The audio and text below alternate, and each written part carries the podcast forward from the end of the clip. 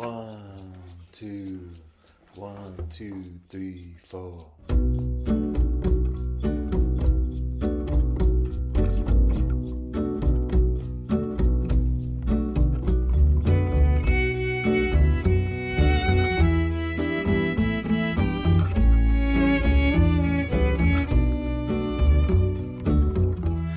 Hello，大家好，欢迎收听 FM 七六四零九七风华正茂，我是你们的主播清风。大家最近还好吗？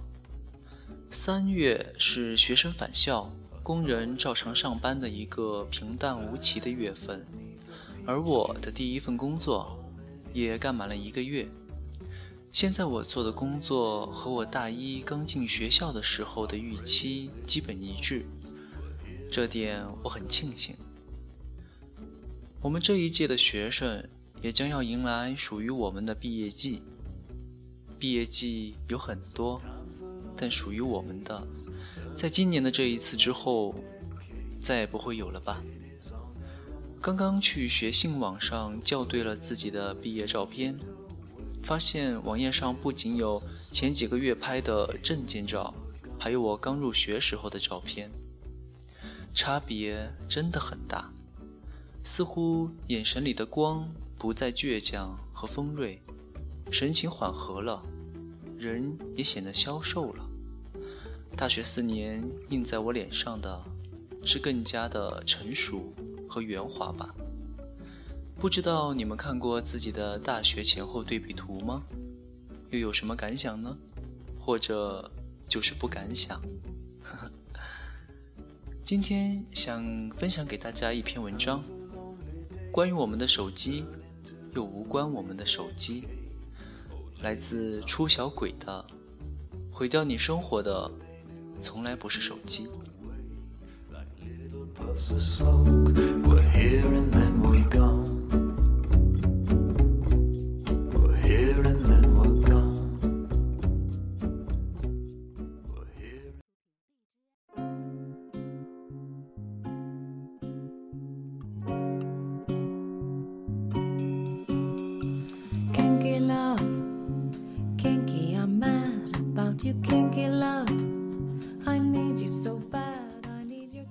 一个大三的男娃悻悻地跟我说：“完了完了，我废了，鬼姐，我现在完全就是一个只会玩手机的废物啊！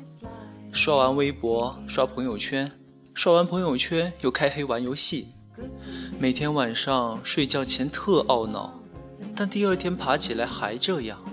请问你也会这样吗？”我，开玩笑，幼稚。我当然不会，鬼姐这么高贵冷艳，怎么可能啊？不好意思，我撒谎了。其实我是那种拉屎都会玩手机的人。据国外一项研究显示，百分之六十二的人早上醒来第一件事就是看手机，周末休息时甚至一上午的时间都懒在床上和手机作伴，稀里糊涂的。就丢掉了一个上午时光，所以玩手机真的会毁掉一个人吗？你不爱看书，不爱学习，关手机什么事？毁掉你的是重度拖延与太不自律。不止一次，各种场合，都有人跟我抱怨过智能手机的毒害之深。有人说，看一眼对方手机里的 APP，基本就知道你俩是否三观一致。这个套路值得肯定，为什么呢？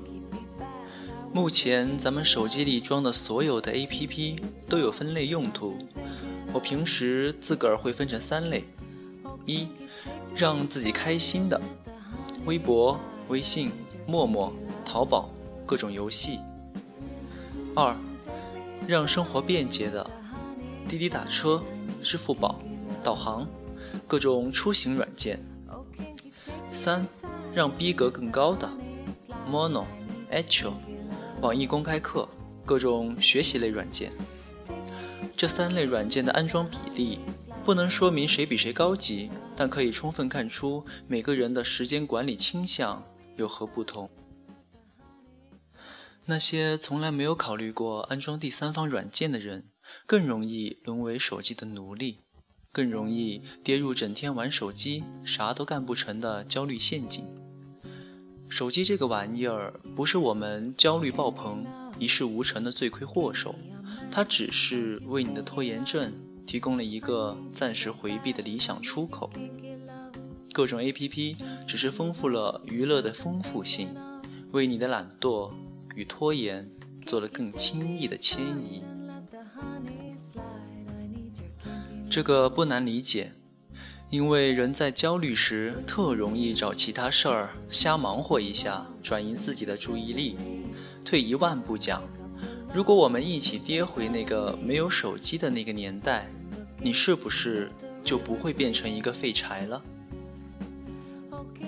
好了，骚年，你现在已经跌回了那个没有手机的时空。那个时空大概是这样子的。你爸逼出了远门，没有按时回来，你只能一次次地站在家门口的石墩子上张望。你爱上了一个西瓜头的热血少女，你只能写信来表达相思之苦。晚上吃多了，在茅房拉大便，你悻悻地托着下巴听美节使如何在屁屁下咕咚。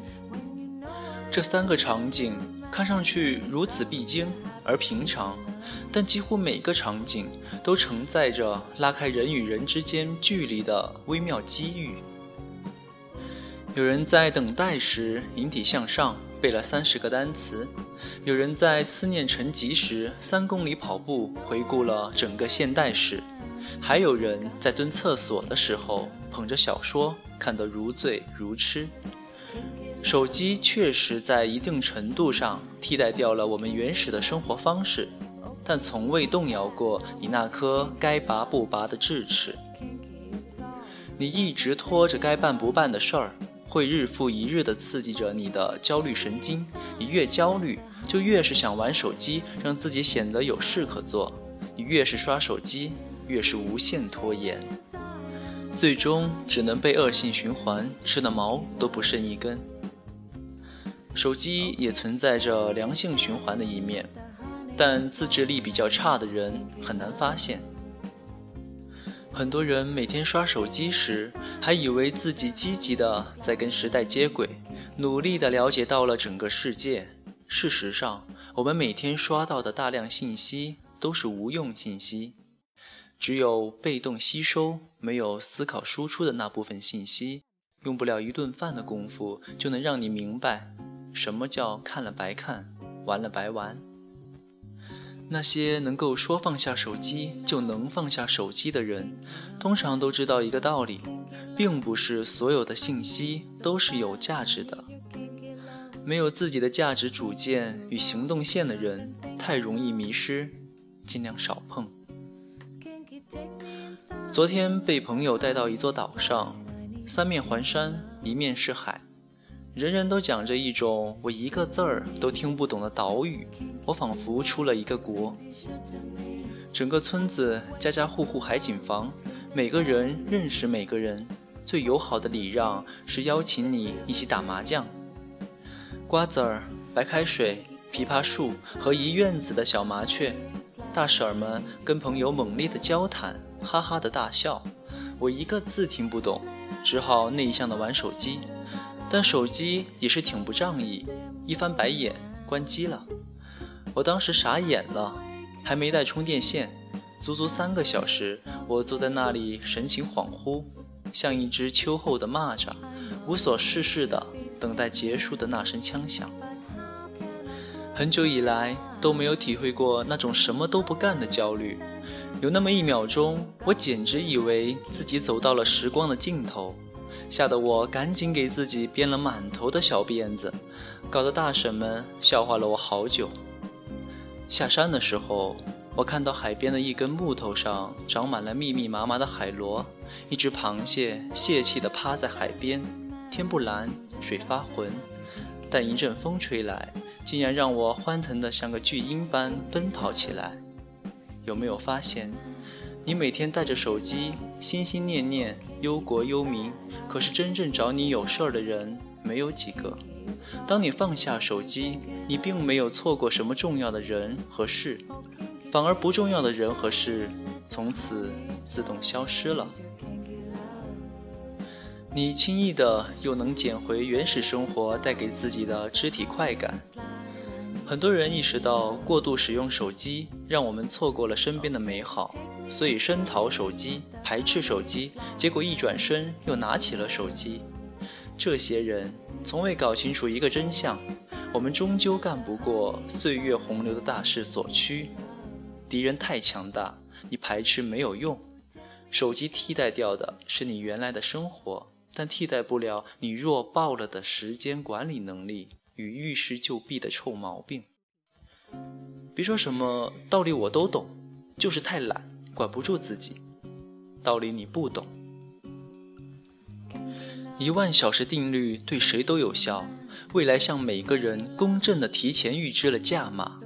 你如果认不清前路有多重要，就永远无法把重要的事放在优先级。很多人得了懒癌还笑嘻嘻的。还以为自己得不到，只是因为不努力。事实上，只是在拿懒惰给自己遮丑。就像是很多人得了拖延症怨手机，还以为离了手机自己就能飞檐走壁，变成一个大牛人。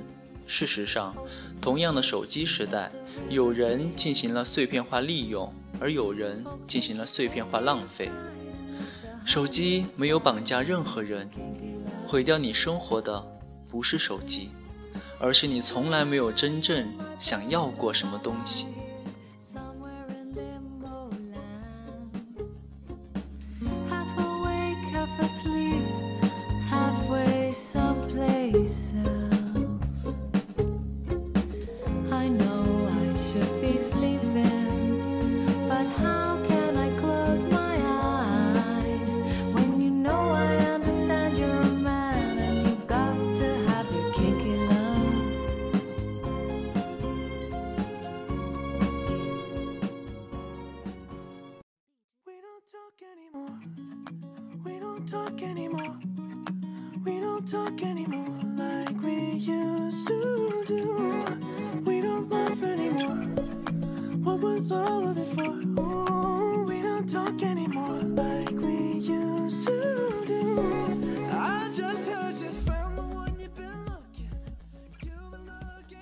不管是工厂的工人、学校的学生，还是企业的工作人员、军队的士兵，基本上都能熟练地操作智能手机。但多少人能对这个高科技产品说放下就放下呢？我们有太多理由玩手机，有太多借口不去做本该在今天之内完成的工作或是学习任务。身边不乏有各种各样的声音讨伐智能手机的罪责。但智能手机只是现代社会发明来提高我们的生产效率、节省我们的沟通成本、丰富我们的日常生活的工具。结合文中提到的问题，我觉得智能手机只是为拖延症提供了一个暂时回避的理想出口。在智能手机所呈现的网络世界里，我们又被各种各样带有诱惑性的内容深深吸引。自制力较差的人，自然会无法自拔。等到下一次面对学习、工作任务的时候，就会更加没有底线的将自己的时间都耗费在这个机器上，导致正事做不好，自己也会内疚。这不就是个恶性循环吗？智能手机自然不能为我们的拖延和失败背锅，但不可否认的是，它的确加强了垃圾信息对我们生活的影响。可是，这就是社会发展的大趋势，在每一个时代都有着特有的困境和阻挠。谁能跳出恶性循环，克服阻挠，才能获得真正的美好的人生。春天已经到了，百花盛开的季节，你不放下手机出去踏个青、春个游吗？别浪费了大好的春光哦，各位。我是清风。在春风拂面的日子里，我与你们同在。如果你喜欢我的节目，想要和我互动。欢迎订阅 FM 七六四零九七风华正茂，我会一直在这里等你。 tonight if he's giving it to you just right the way I did before. I overdosed. Should've known your love was a game. Now I can't get you out of my brain. Oh, it's such a shame that we don't talk anymore. We don't talk anymore.